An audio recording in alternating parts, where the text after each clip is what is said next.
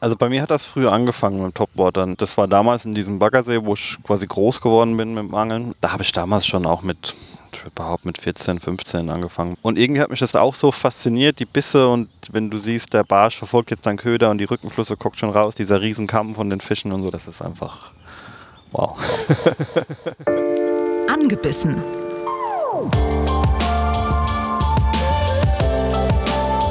Der ABB Angel Podcast Rössler und Erik Mikan. Ei, gute. Schönen guten Tag, hallo und herzlich willkommen, liebe Appleboy Eschen. An dieser Begrüßung ist durchaus zu erkennen, dass wir mal nicht in Berlin und Brandenburg sind, Frieda. Ich wollte gerade fragen, was redest du, Junge? Obwohl eigentlich würde es ja richtig heißen, was babbelst du? Ja, Aber was babbelt da wir beide ganz schlecht, sollten- ganz schlechten hessischen Dialekt nachmachen können, so ist glaube ich die richtige Formulierung, lassen wir das einfach und heißen euch einfach herzlich willkommen. Genau, wir sind äh, tatsächlich im Hessischen unterwegs, so weit weg von zu Hause wie, glaube ich, noch nie. Äh, wir sitzen an einem Altarm des Rheins und äh, haben uns äh, eingeladen zu Marc Tchaikovsky. Vielen Dank, dass wir beide da sein dürfen. Ja, hallo. Ich freue mich, dass ihr hier seid und ähm, ja, freue mich in eurem Podcast zu sein. Marc, am Anfang typisch hessische Begrüßung mit Mundart bitte. Was wäre korrekt gewesen? Ei, gute wie. Da habt ihr es gehört. Na, naja, gut. Ich lag, ich lag so halb drauf, würde ich mal sagen. Aber na gut. Ich habe schon gesehen, dass Marc auch ein bisschen schief geguckt hat. Ähm, ihr alle kennt Marc, die meisten werden ihn garantiert irgendwie schon mal gesehen haben. Bei diesem YouTube zum Beispiel. Oder bei berühmten Angelturnieren oder Genau. Also ich glaube, so hier und da seid ihr Marc schon mal begegnet. Falls nicht, unter welchem Stein auch ihr immer leben mögt. Für euch haben wir natürlich auch vorgesorgt und stellen euch Marc an dieser Stelle mal ein bisschen genauer vor. Na, na, na, na, na, na, na, na, Angeln. Begrüßt den einzig wahren Angelhessen. Hi Leute, mein Name ist Marc Paczowski. Marc Petschowski aus Biblis in Südhessen. Ein Ort besser bekannt für das ehemalige Kernkraftwerk. Und mir ist wirklich so noch nie was passiert. Das stimmt, denn zum Strahlen bringt Marc vor allem eins. Fisch. Sieben Fische am Arsch. Genauer gesagt liebt Marc das Topwatern auf Barsche. Oberflächenangeln. Oder wie Marc sagt, Es ist, es ist extrem flach. genau, Flachfische, Hochpunkte. Gell, Marc? Was ist mit dem verkehrt?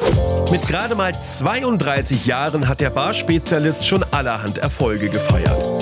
Vizemeister beim Angelturnier YouTube Predator Cup 2020 und beim YPC Bass Gewinner 2022. Cool. Raubfisch-Weltmeister 2014 und 2021 sowie Mitglied im Team Black Bass Germany. Come on, come on, come on, come on. Ach ja, und busy Englisch babbelt der Mac auch. Congrats, buddy, good job. Aber muss er ja auch. Schließlich arbeitet Monsieur Pachowski für die französische Raubfischmarke Ilex und ist europaweit bekannt. Bisschen weiche Knie gerade. Frag mal uns, Marc. Wobei auch Profis wie er kochen nur mit Wasser bzw. suchen neue Angelspots wie wir Normalos. Lost in Google sozusagen. Marc, alter Angelhesse, hechtig gewaltig, dass wir bei dir sein dürfen. Schauen wir mal, wie weit wir kommen. Sehr cool. Ja, ich glaube, jetzt sollten die meisten äh, ein Bild haben, wer du so ungefähr bist. Das kann sein. Äh, bevor wir richtig ganz tief in die Materie einsteigen und auch mal äh, schauen, wie es so überhaupt alles losging, äh, dieses Jahr, was war so dein anglerisches Highlight bisher? Mein Sardinienurlaub, würde ich sagen. Mein Schwarzbarschurlaub. Tatsächlich. Das Jahr ist ja noch relativ jung. Aha. Wobei, auch nicht mehr so ganz. Aber ich war auf Sardinien jetzt vor drei, vier Wochen zum Schwarzbarschangeln äh, mit dem Matthias, mit dem ich damals die YPC Bass gewonnen habe. Und äh, das war so mein Highlight. Wir hatten Glück mit dem Wetter, wir hatten Glück mit den Fischen und ja, war ein toller Trip. Was heißt Glück mit den Fischen? Ähm, naja, im Frühjahr ist es ja immer so ein bisschen ein Gamble. Wie warm ist das Wasser schon? Sind die Fische wirklich schon, kommen sie schon flach und so? Und wir hatten einfach Glück, dass wir eine Woche hatten, wo es warm wurde und die Schwarzbarsche eben in diese flachen Buchten gezogen sind und dort ähm, gute Fische gefangen haben und auch gewisse Stückzahlen tatsächlich. Ich, ich kenne es nicht so genau bei, bei Bass. Ich habe zwar auch hier und da schon welche gefangen, aber so im europäischen Verhältnis, was ist ein guter Bass? Also wenn wir Länge sprechen, ich sag mal so ein Fisch mit 40 plus, also 40 Zentimetern, ist schon ein guter Fisch und ja, so 1,2, 1,3 Kilo aufwärts. Wäre auf jeden Fall ein guter Wertungsfisch bei irgendeinem äh, Bass-Turnier, so wie das klingt. Ja, das stimmt. Und ihr merkt, beim nächsten Familienurlaub nach Sardinien, dort kann man auch angeln. Ja. Die Frauen und Kinder werden sich freuen. Kann ich empfehlen. Ist das dann auch wirklich Urlaub, weil du ja, hatten wir ja gerade gehört, auch im äh, Black Bass Team Deutschland bist? Oder ist das auch eine Art Training? Das ist so beides. Also ich, äh, wenn ich Urlaub mache, gibt es bei mir eigentlich immer nur die Option, irgendwohin angeln zu fahren. Und von daher, ich verbinde das immer ganz gut. Du machst keinen keinen anderen Urlaub. Mm, Naja, nee, bis in den letzten Jahren eigentlich nicht wirklich. Oder wir fragen mal anders. Was machst du denn noch gerne außer Angeln? Ich mag gutes Essen, ich mag guten Wein. Das kann man aber auch ganz gut mit dem Angeln verbinden. Von daher, Na, ich bin einfach gern draußen. Okay. Also draußen Natur am Wasser. Das klingt auf jeden Fall schon mal gut. Ich habe gehört, in Italien ist das Essen auch nicht so schlecht und der Wein. Ja, leider ja. Soll, es soll Regionen geben, wo es Wein gibt in Italien. Mir fällt jetzt aber keiner ein. Nein, keine Ahnung. Dann äh, sind wir mal sehr gespannt, was sozusagen den Angler Mark Pachowski ausmacht und ähm, wo das eigentlich herkommt. Bei den meisten ist es irgendwie äh, Familie, Vater, Großvater. Wie bist du zum Angeln gekommen? Ich war ungefähr sieben Jahre und ein Kumpel tatsächlich damals. Ähm, der ist auf die Idee gekommen, lass, komm, lass mal angeln gehen. Natürlich äh, hatten wir keinen Angelschein oder sonstiges. Waren auch nur so semi-erfolgreich, aber irgendwie bin ich darauf hängen geblieben und das haben wir dann ein paar Mal gemacht, hatten dann auch mal einen Fisch gefangen und dann war ich mit dem Vater angeln und bin dann äh, bei uns im Angelverein mit zwölf, glaube ich, oder ja, mit zehn oder zwölf. Musste natürlich immer ein Erwachsener dabei sein. Entweder war es der Papa oder eben ein Vereinsmitglied, das eh gerade angeln war, wenn der Papa mal arbeiten war und der Sohn mal angeln wollte. Ja, so bin ich zum Angeln gekommen. Und äh, an welchem Gewässer bist du groß geworden, anglerisch? Ähm, tatsächlich am Altrhein, nicht dieser Altrheinarm, ein anderer, ein Stück weiter südlich und an einem, äh, Bagger, an einem al- ehemaligen Baggersee, an einem Vereinsgewässer. Sind das so die Gewässer hier in Südhessen, die, die gängigen sind, äh, Baggerseen und eben dann äh, Rhein bzw. Altrhein? Oder ja, gibt's ja, noch? wir haben viel so Kiesgruben, Baggerseen und eben den Rheinstrom, also den Hauptstrom und äh, die Altrheinarme davon. Und äh, mehr Möglichkeiten gibt es nicht, äh, also weil du bist ja viel unterwegs und äh, kennst natürlich tolle Angelgebiete wie zum Beispiel ne, ganz, ganz Holland zum Beispiel, aber wir hatten so ein bisschen das Gefühl aus der Region Berlin-Brandenburg, gerade Brandenburg, sind wir schon ein bisschen verwöhnter oder täuscht dieser Eindruck? Na, das glaube ich, das glaube ich auch. Also ich kenne die Region auch da oben so ein bisschen und ihr seid da schon gesegnet mit Wasser. Aber wir haben auch schon genug Wasser. Ich meine, der Rhein ist ein guter Fluss, keine Frage. Die Kiesgruben sind meistens gut und wir haben so ein paar kleine Bäche, wo man dann Döbel fangen kann, vielleicht Barben und so Sachen. Oh, das ist aber, klingt auch gut. Jetzt, jetzt bist du ja versierter äh, Raubfischangler äh, inklusive Bass und hast jetzt aber eben zum Beispiel sowas wie Döbel angesprochen. Reizen dich auch andere Fischarten außer, ich sage mal so, die Top 4?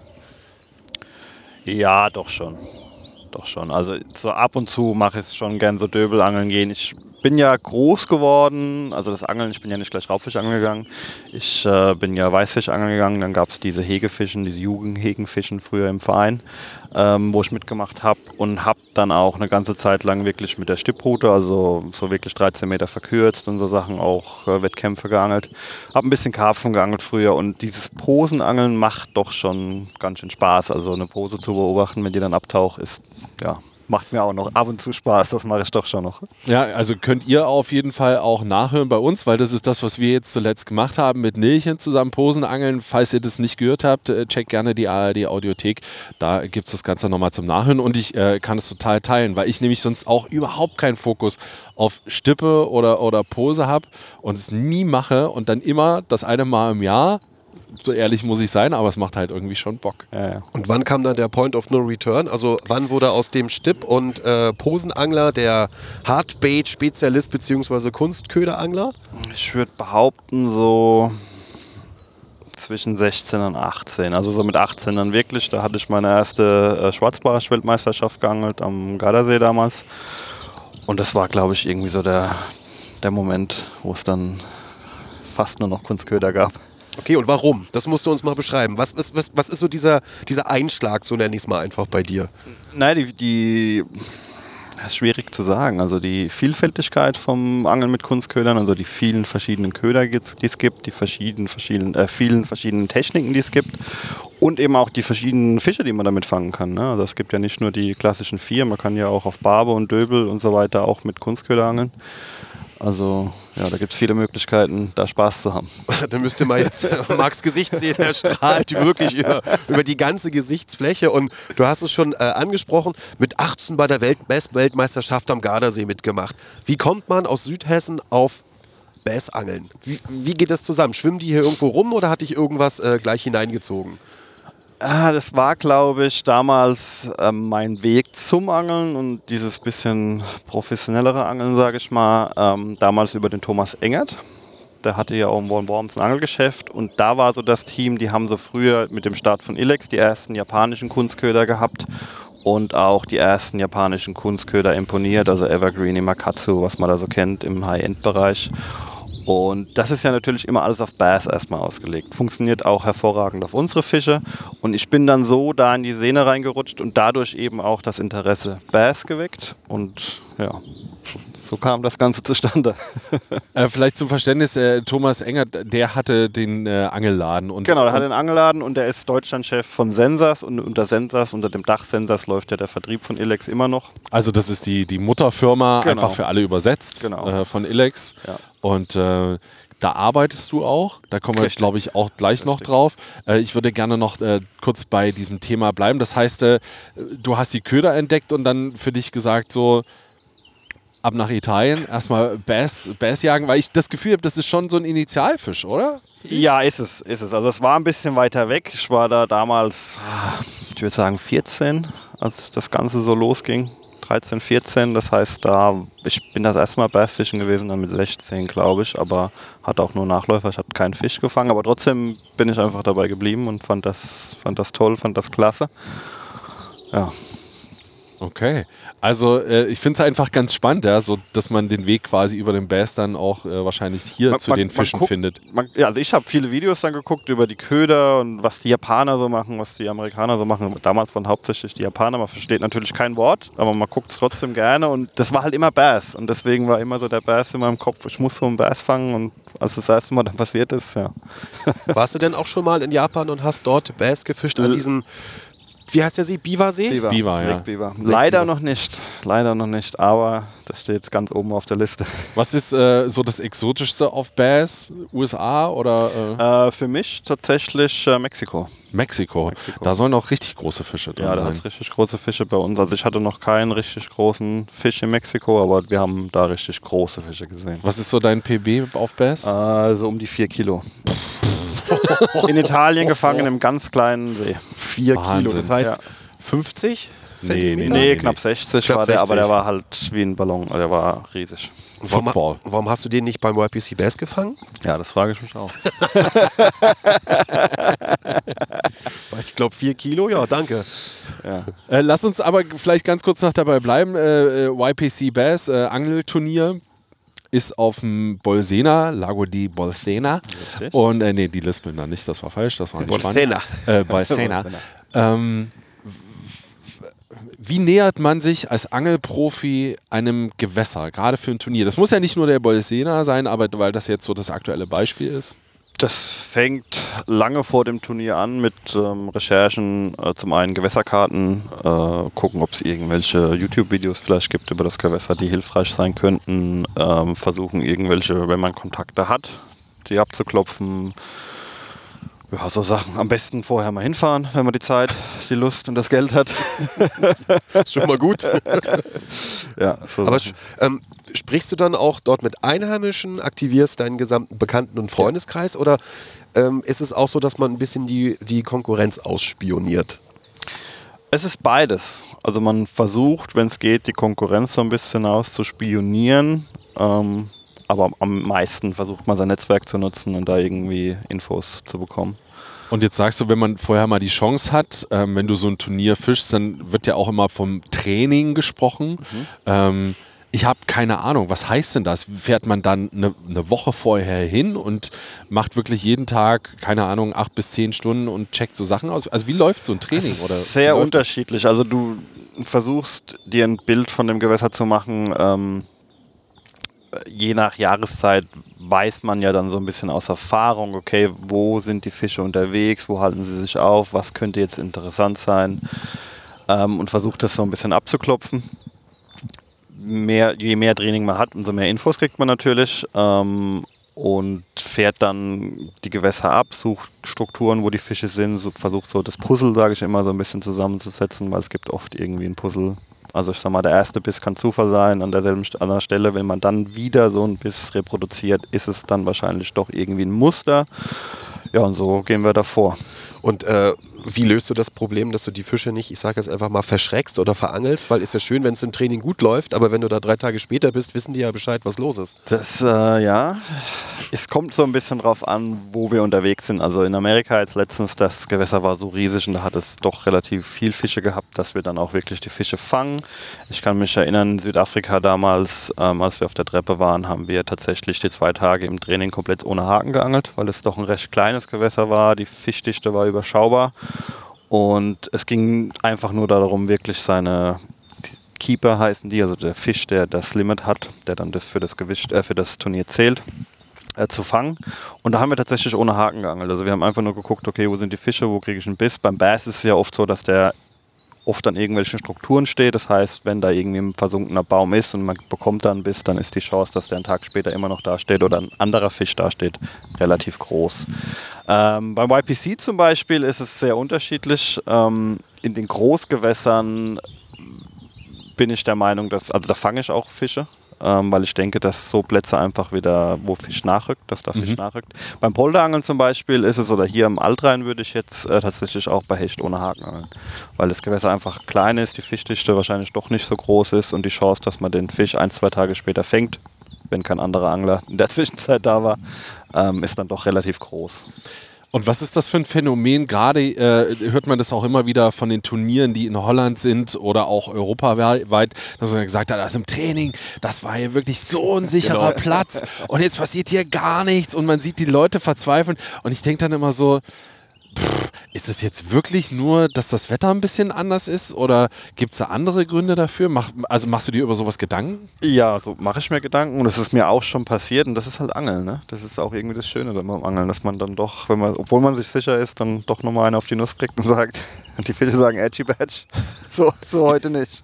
Jetzt sagst du das aber, jetzt sagst du das aber so locker. Ich, also wir haben auch mit Enrico Di Ventura gesprochen, der ja schon sehr ehrgeizig ist ähm, und der sagt auch, er ist in Turnieren komplett an. Wie ist, wie, wie, wie ist so deine Gefühlslage, wenn du in so ein Turnier gehst? Bist du aufgeregt? Ja, aufgeregt und ja, wie, wie soll ich sagen, es ist eine, ich will nicht sagen eine Anspannung, aber schon eine gewisse Motivation und ja, ist schon on.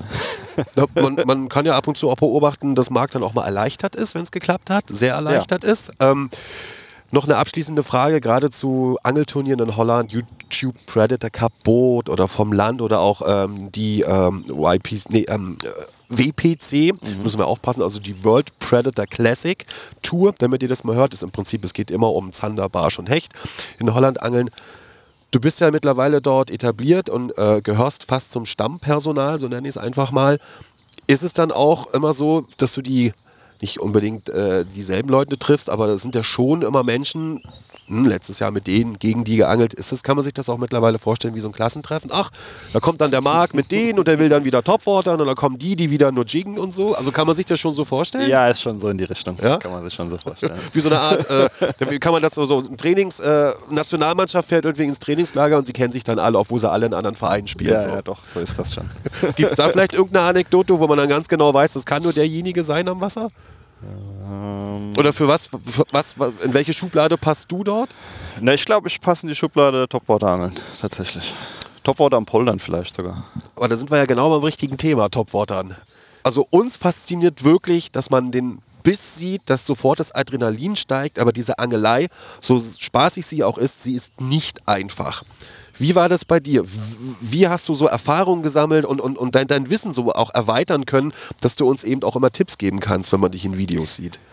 Also bei mir hat das früher angefangen mit Topwatern. Ich, äh, das war damals in diesem Baggersee, wo ich quasi groß geworden bin mit dem Angeln. Ähm, da habe ich damals schon auch mit, ich behaupten, mit 14, 15 angefangen mit äh, so Poppern zu angeln und so auf die Barsche dort im See. Und irgendwie hat mich das auch so fasziniert, die Bisse und wenn du siehst, der Barsch verfolgt jetzt deinen Köder und die Rückenflüsse guckt schon raus, dieser Riesenkamm von den Fischen und so, das war schon, war schon cool und so, das hat mir so viel Spaß gemacht, dass ich das dann doch öfter gemacht habe und auch gemerkt habe, dass an manchen Tagen, in manchen Situationen eben du so Fische zum Anbiss verleitest, die du eigentlich wahrscheinlich anders gar nicht fangen würdest.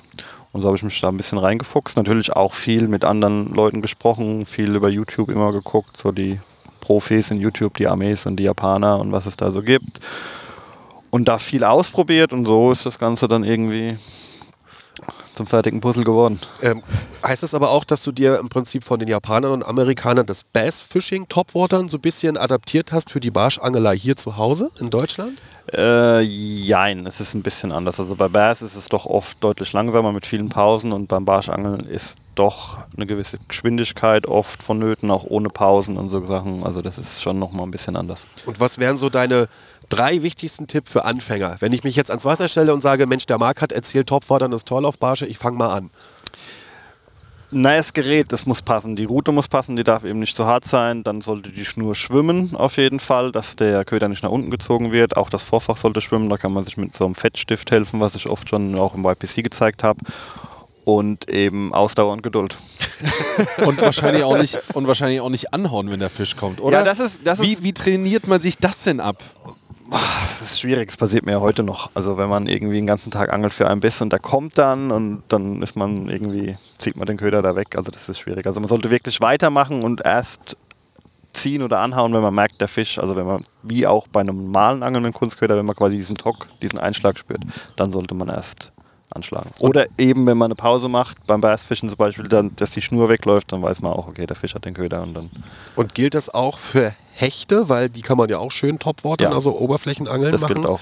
Beim Hecht ist es ja oft so, dass du eine Stahlspitze vorschaltest. Ja. Aber, oder Titanspitze. Schwimmt aber nicht, die geht ja eigentlich unter. Richtig, man muss ja eben ein ganz dünnes äh, Stahl wählen. Also ich mag Stahl, 7x7, sehr dünn und treibe das dann mit so einem Fettstift für die Lippen. Reibe ich das ein, dass das dann schwimmt. Und das reicht schon. Das reicht schon in den meisten Fällen. Oder die andere Möglichkeit ist eben, dass man keine Pause macht. Das heißt, den Köder in Bewegung hält und dadurch die Schnur über Wasser hält und der dann eben nicht nach unten gezogen wird. Aber man könnte auch äh, dickes Fluorocarbon vorschalten.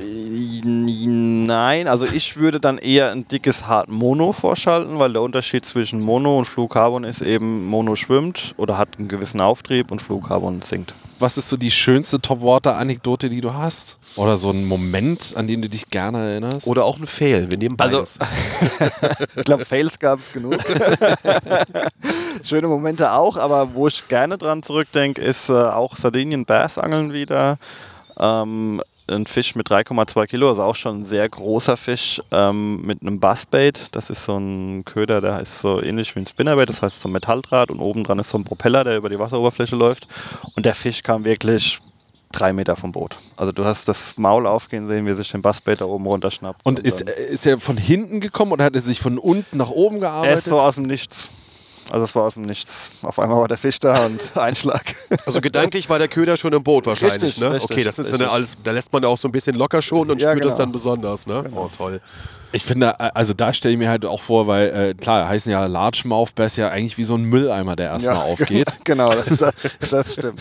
Das stimmt. Und dann Das stimmt. Aber auch jetzt mal vom Bass weg, unsere heimischen Fische. Also ich kann mich da an Situationen erinnern, beim Barschangeln auch in dem Baggersee, wenn du siehst, dein Popper läuft da an der Oberfläche und diese riesen Rückenflosse von dem Barsch taucht auf einmal hinter diesem Köder auf. Das ist einfach wow. Na, äh, Erik und ich haben es für angebissen ja schon mal auf Barsche versucht, mit dem Tackle Nerd zusammen. Da hatten wir auch das mit Poppern gemacht, äh, auch zum ersten Mal. Und ich hatte da auch den Drill meines Lebens, aber ich habe es halt nicht geschafft. Der ist nämlich kurz vorm Boot einfach in die Tiefe und dann ist er ausgeschlitzt. Erik hat den Biss nicht mal wirklich mitbekommen. Und ein anderes, Und dann so, Erik! Und ich hau an und zieh den Köder halt komplett aus dem Maul. Der Klassiker. ein anderes Mal auch eine Fischart Rapfen zum Beispiel. Da waren wir mit der 0815 Brassenbande mit äh, Schluri und Chris unterwegs äh, an, einem, an einem Fluss. Und ähm, da war das so, die Rapfen, die sind da wirklich komplett auch raufgeknallt. Du hast es die ganze Zeit rauben sehen. Und da hatte ich nicht das Gefühl, dass man irgendwie auch angehauen hat oder rausgehauen hat. Das war einfach nur die Faszination. Oh, guck mal, da hat es eingeschlagen und es ruckte sofort Ja. in der Route. Würdest du das so unterschreiben oder muss man bei, bei der Rapfen-Topwater-Angelei auch irgendwie noch was anderes beachten? Na, man, man kann auch den Köder schon wegziehen, aber die Rapfen sind oft so schnell, dass es einfach, die schnappen sich das Ding und bis man das gesehen hat, haben die den auch. Und Okay, die das haben also eine deutlich kürzere Reaktionszeit als der Mensch. Oder Hechte und Barsche. Also nicht umsonst Koksplötzen. ja, das beschreibt es ganz gut. Ja, jetzt hatten wir es am Anfang schon mal angesprochen. Also äh, du arbeitest, also du bist nicht nur sozusagen Teamangler für Elex, sondern du arbeitest richtig auch. Du bist ja sehr zeitig mit dieser Firma, hast du ja auch schon gesagt, in Berührung gekommen. Was ist denn deine Ausbildung oder was bist du denn eigentlich? Äh, Ich hatte in, äh, in Mannheim in einem Werkzeugvertrieb gelernt, war dann da eine ganze Zeit lang im technischen Einkauf, also kaufmännischer Beruf, war inklusive Ausbildung sieben Jahre dort und bin dann von dort äh, quasi zu Sensors in den Vertrieb. Also das ist das, was du auch immer noch machst? Ich bin laut meinem Vertrag immer noch Außendienstvertrieb, aber ich äh, helfe natürlich auch mittlerweile viel Kommunikation, Marketing, Social Media und auch äh, Beratung für neue Produkte. Das heißt, es ist doch schon ein bisschen komplexer geworden. Also du bist dann im Prinzip, ich nenne es mal Öffentlichkeitsarbeit, ja? Also Ja, den ja. Markt sieht man nicht nur bei YouTube oder bei irgendwelchen Angelturnieren, dich trifft man auch mal auf einer Messe. Ja, und das natürlich Instagram, der muss ja auch gefüttert werden. Richtig, ne? Instagram, Ähm, Facebook ist ja auch noch ein Thema. was machst denn du lieber, Instagram oder YouTube? Na, eigentlich lieber YouTube, weil das, da bin ich ja dann. Musst du weniger machen, ne? Kannst ja, du mehr angeln. Ja, richtig. Das, Nochmal ganz kurz zu YouTube. Wie ist denn das eigentlich? Man möchte angeln, man kennt die Gewässer und die ganze Zeit ist so eine Kamera auf einen gerichtet, die ja einen permanent aufnimmt, egal was man macht. Und eigentlich warten diese Menschen ja nur darauf, dass dir was passiert, dass du ins Wasser fällst, dass du irgendwie einen Strafpunkt kriegst oder den Fisch nicht bekommst. Beschäftigst du dich damit irgendwie oder sagst du einfach, mir doch egal, nehmt mich wie ich bin? ja, ich sag mir doch egal. Also am Anfang war es natürlich die ersten Male, es ist ein bisschen Aufregung auch und so, aber man gewöhnt sich irgendwie, dass die Kamera läuft und äh, ja, ist okay. Profi. Ja, halt nicht, nicht immer, aber, aber meistens. Wenn du jetzt sagst, äh, zum Beispiel auch sowas wie, wie äh, Köderentwicklung ist auch so mit dein Thema, was ist so das, wo du bis heute sagst, darauf bin ich stolz, das ist so das, was ich mitentwickelt habe, mein Baby?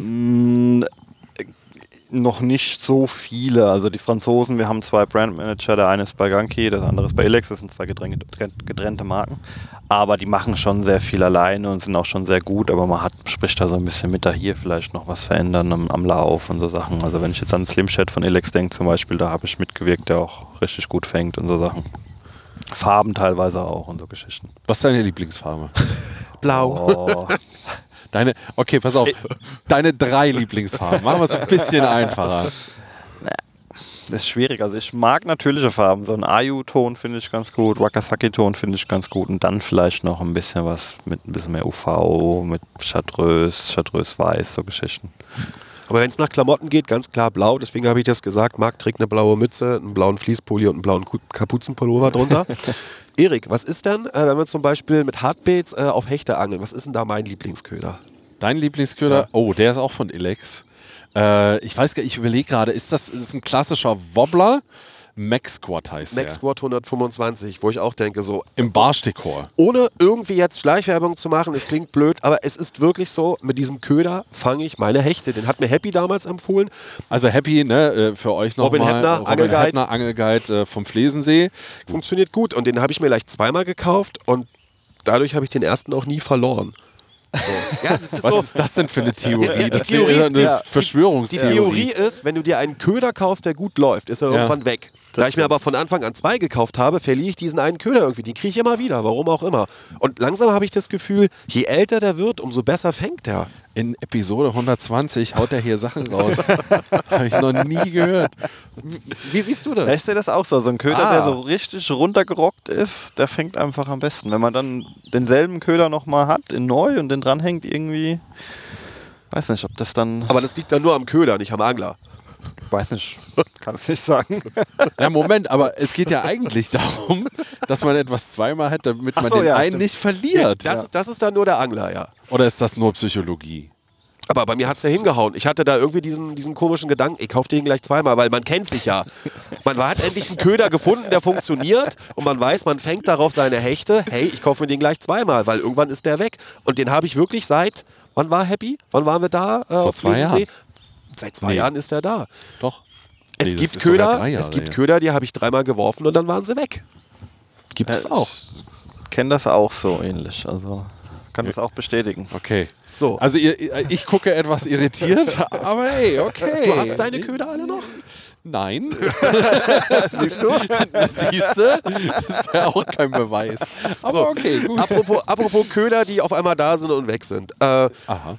Na, es ist doch immer auch so dieses äh, Vorurteil, äh, der Herr ist Turnierangler, arbeitet für eine Angelfirma. Das heißt, in deinem Auto kannst du dir ja alles aussuchen, du kriegst das alles zugeschickt. Wenn du Abriss hast, hast du schon 20 neue Köder. Ist nicht so. Nee, ist nicht so. Wie kommst du denn an dein Equipment? Was musst du dafür tun? Naja, dadurch, dass ich bei der Firma arbeite, habe ich natürlich eine Kollektion, die ich benutzen kann. Teilweise ähm, haben wir eine Stockliste, also Routen und so zum Beispiel stehen auf der Stockliste, die kriege ich nicht einfach so, aber so ein paar Köder kriegt man schon mal so. Ansonsten haben wir ein Budget, über das ich verfügen kann, aber wenn das halt leer ist, ist es leer und das Budget ist jetzt auch nicht so groß, dass man sagen kann, ich bestelle mir jetzt einfach mal den Katalog durch, dann habe ich alles, sondern ich muss schon gucken, was ich mir bestelle und den Rest kaufe ich mir eben. Ich meine, wie jeder andere auch. Ich meine, das macht Spaß und ich habe ja auch so ein paar Sachen. Man probi probiert ja auch gerne mal neue Sachen aus, die es vielleicht nicht bei uns gibt. Irgendwelche Swimbaits zum Beispiel, japanische Swimbaits, die auch manchmal ein Heidengeld kosten, die kaufe ich mir dann halt einfach, weil ich es haben will. Weil das wollte ich gerade fragen. Darfst du denn da nur mit Elex und Gunki oder Ganki? Gunki. Ganki. Ganki. Jetzt haben wir es auch endlich mal geklärt, Leute. In Zukunft bitte nur noch Ganki. Darfst du da nur Kö Köder von Elex und Ganki benutzen? Naja, es schreibt mir jetzt so keiner vor. Steht nicht drin. Ne, Steht nicht drin. Also, aber ich bin, bin ja schon ewig bei der Firma, also ich war ja noch nie irgendwo anders. Ähm, ich fühle mich da sehr, sehr gut aufgehoben. Wir haben natürlich die zwei Kataloge. Ich habe da ein riesen Portfolio, über das ich verfügen kann und mir fehlt nichts. Und wenn ich dann eben doch mal was anderes ausprobieren will, einfach weil man muss ja auch mitsprechen können. Ich meine, wenn man sich immer nur das, auf das konzentriert, was man selbst hat, irgendwie hat man dann so die Scheuklappen auf. Man guckt ja doch mal, was gibt es woanders. Ist da vielleicht was dabei? Irgendeine Idee oder irgendwas? So Sachen. Wobei ich sagen muss, also im Turnier WPC zum Beispiel, also auch in heimischen Gewässern, komme ich mit unserem Zeug immer aus. Also ich brauche da nichts anderes. Jetzt haben wir so ein bisschen alles ausgetestet, was äh, ja, quasi dein Wissen angeht. Was wir aber noch nicht wissen ist, wie gut du dich so mit unseren einheimischen Fischen auskennst. Denn jetzt ist es wieder Zeit für Fische raten. Ja, und damit Marc auch nochmal weiß, wie dieses Spiel funktioniert, stellen wir es dir vor. Schmeißt die Rute in die Ecke und stellt die Lauscher auf. Hier kommt das fischigste aller Ratespiele. Fische raten.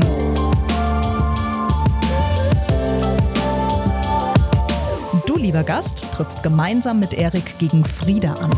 Der hat sich einen Fisch überlegt, den ihr gemeinsam erratet. Gesucht werden nur einheimische Fische.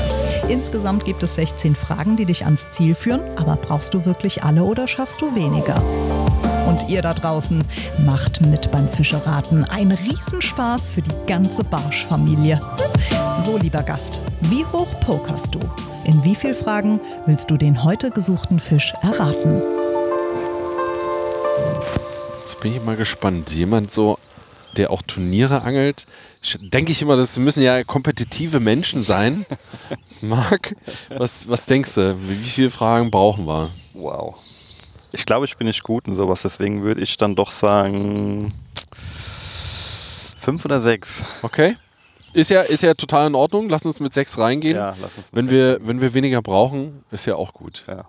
Frieda hat schon gesagt, es ist ein Fisch, den man in einer Frage wohl erraten kann. Aha. Mehr hat er mir aber auch nicht verraten. Okay. Das wiederum erhöht so den Druck ein bisschen, Ja. weil die Frage natürlich wieder ist, was stellen wir für eine Frage? Du hast ja mehr Erfahrung, deswegen vielleicht ein Tipp von deiner Seite erstmal. Genau, also es gibt mehrere Zugänge. Approaches, wie wir coolen Kids sagen. äh, also, das eine ist, wenn du dich äh, auskennst mit Mindestmaßen, Schonzeiten, dann ist das durchaus eine Möglichkeit, das abzufragen. Was ich auch immer gut finde, ist äh, Frage 13, was eine bestimmte Farbe hat, Augen, Flossen oder Körper. Das ist bei Friedfischen aber kann, kann auch richtig in die Hose gehen. Genau. Das sind, also ich glaube, so für mich würde ich sagen, das sind die zwei besten Fragen, um erstmal irgendwo hinzukommen. Ja. Also Frage 13 ist mir auch gleich irgendwie ins, ins Auge gefallen, aber das wird nicht die Frage sein, wo wir den Fisch direkt erraten, denke ich, weil das wäre dann doch schon ein bisschen. Aber willst du die trotzdem stellen? Ja, lass uns äh, Frage 13 Okay, dann mach. Äh, was hat denn eine bestimmte Farbe bei dir? Augenflossen oder der Körper? Oh, na, wenn ich, wenn, wenn ich die Frage richtig beantworten würde, könnte ich mir zum Beispiel nur die Flossen raussuchen. Ich mach's mal so. Mein Rücken ist grünlich-grau, gen Bauch wird silberweiß. Ich bin oberseitig streifig, braun gewölkt, auch dunkel gebändert. Auf den Kopfseiten braun marmoriert und auf den Flossen schwärzlich gefleckt. Das fand ich so gut, diese Kombination, dass ich so dachte, damit verwirre ich euch eher, als dass ich euch äh, Hilfe geben kann. Sag nochmal bitte. Ja. Genau. Mein Rücken ist grünlich-grau. Zum Bauch hin werde ich silberweiß. Ich bin oberseitig streifig, braun gewölkt, auch dunkel gebändert. Auf den Kopfseiten bin ich braun marmoriert und auf den Flossen schwärzlich gefleckt. Das ist ein Kaulbarsch. Ja, jetzt doch. Meinst du, wir schaffen es mit einer Frage? nee, ich bin mir total unsicher. Ich habe überhaupt keine Idee, aber Schwärzlich gefleckt. Die Flossen. Ja, das ist auch so ein bisschen, was mich Die irgendwie. Flossen sind schwärzlich gefleckt. Das ist aber nicht. Aber ein Kaulbarsch, das war. Wann habe ich halt das auch so letzte Mal einen klein. Kaubarsch gefangen? Oder gesehen? Soll ich es nochmal vorlesen? Ja, achtet noch einmal, achtet ja. bitte auf die Details. Auf die Details achten. Der Rücken ist grünlich, also ne, man geht immer im Durchschnitt aus. Der Rücken ist grünlich-grau, zum Bauch hin silberweiß. Ich bin oberseitig streifig oder auch braun gewölkt. Ich bin auch dunkel gebändert, auf den Kopfseiten braun marmoriert und auf den Flossen schwärzlich gefleckt. Gerade auf der ersten Rückenflosse bin ich sehr ein bisschen schwärzlich gefleckt. So. Jetzt wird es Zeit für Frage 2, um das einzugrenzen. ja, ich würde auch sagen. Gibt es ein Mindestmaß, Fanglimit oder eine Schonzeit für dich? Ja. Ich fange an mit Berlin. Aha. Meine Schonzeit. Vom 1.1. bis 31.05. Mindestmaß 45 cm. Schonzeit Brandenburg. 1.4. bis 31.05. Mindestmaß 45 cm. Schonzeit in Hessen gibt es nicht. Seit 2017 Mindestmaß 50 cm. Sag Brandenburg bitte nochmal. Brandenburg. 1.4. bis 31.05. Mindestmaß 45 cm. Das ist der Zander. Zander hätte ich es auch gesagt. Das ist der Zander. Ja. Ja. Ja. Ja. ja. Ja. Muss ich nicht weiter drüber Ja. nachdenken. Ja, aber ich auch, durch die Schonzeit, die es in Hessen nicht mehr gibt. Dann log Ähm, ein und sag's ja, bitte. Zander. Richtig! Ich hätte es über die Merkmale nicht Ich auch rausgekriegt. nicht. Also überhaupt nicht. Die Rückenflosse vom Zander, die hat ganz kleine schwarze Punkte, wenn man die sich mal anguckt. Und das ist das äh, auf den Flossen schwärzlich gefleckt. Ich glaube, dass mich dieser marmorierte Kopf einfach rausgebracht wo hat. die Bäckchen sind. das ist marmoriert. Ja. Dafür habe ich zu wenig Zanderbäckchen ausgeschnitten bisher in meinem Leben. Und wir sind ja schon gestern Abend angereist, dann waren wir noch zusammen abends was essen. Und worüber haben wir uns unterhalten? Die es ging um Schonzeit. Schonzeiten Ja, ja. und um Mindestmaße. Ja, und ich dachte so, Genau. meinem Regiofakt, keine Schonzeit seit 2017. Ja. Was erzählt uns Marc? Ja. Mensch, der Zander, der hat seit 2017 hier keine Schonzeit mehr. Und Da war ich da dafür auch- ist das da Mindestmaß aber hoch auf 50 Zentimeter, wo ich so dachte, na, das wird eine kurze Runde morgen. Die falsche Frage gestellt zum ja, Anfang. aber das ist genau das. Aber das ist genau das. Okay. Ja, du musst halt die richtige Frage finden. Ja, cool. Aber Und, hey, äh, zwei Fragen, super. Ja. Richtig gut. Du hast äh, tief schon, gestapelt. das genau. war nicht schlecht. Erstmal Glückwunsch dafür. Hast gesagt sechs, warst dir völlig unsicher. Und mit so einer Frage ist es halt, Ja. wenn, man, wenn man sich auskennt, ne? man muss nicht nur Fuchs sein, man muss sich auch auskennen im Wald. Leute, ihr wisst, ARD Audiothek, unser Zuhause, da hört ihr immer die Episoden. Auch die nächste in zwei Wochen. Marc, was machen wir da? Angeln gehen. Das ist schon mal nicht so schlecht. Angeln gehen und quatschen. Nein, wir gehen, wir gehen Hechtangeln hier bei mir am Altrhein und ähm, ja, da zeige ich euch mal meinen Altrhein und hoffe natürlich auch, dass wir vielleicht den einen oder anderen Fisch fangen und mal gucken, ein bisschen aus dem Nähkästchen noch plaudern. So Leute, und wir haben noch was für euch. Wenn wir hier schon mit dem dienstältesten Ilex-Turnierangler zusammensitzen, ne, dann haben wir gesagt, Marc, wie sieht's dann aus? Können wir dann auch was mitbringen? Von uns, für euch, von ihm. Du hast gesagt, ja, äh, wenn wir hier ein Gewinnspiel machen, was würde es denn zu gewinnen geben? Es würde zu gewinnen geben die Hechköder, die ich jetzt zum Beispiel hier im Frühjahr einsetzen würde. Das heißt, da sind tatsächlich zwei Swimbaits drin, einer von Ganke und einer von Ilex und ein paar andere Sachen. Ich will jetzt auch gar nicht, glaube ich, zu viel verraten, oder? Das machen wir dann einfach beim ein, nächsten ist ein Mal. ordentliches Paket. Nicht vergessen, alle 14 Tage heißt es freitags immer hechtig, gewaltig und angebissen Zeit.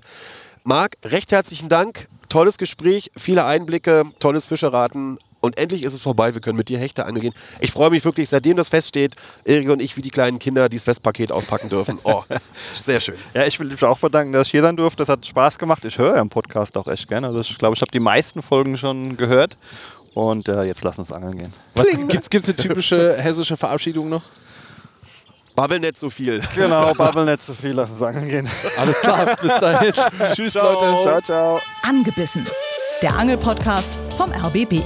Mit Frieda Rössler und Erik Mikan. Hat's euch gefallen? Dann gebt uns die Flosse, lasst eine Bewertung da und abonniert unseren Podcast. Dankeschön, wir finden's hechtig gewaltig.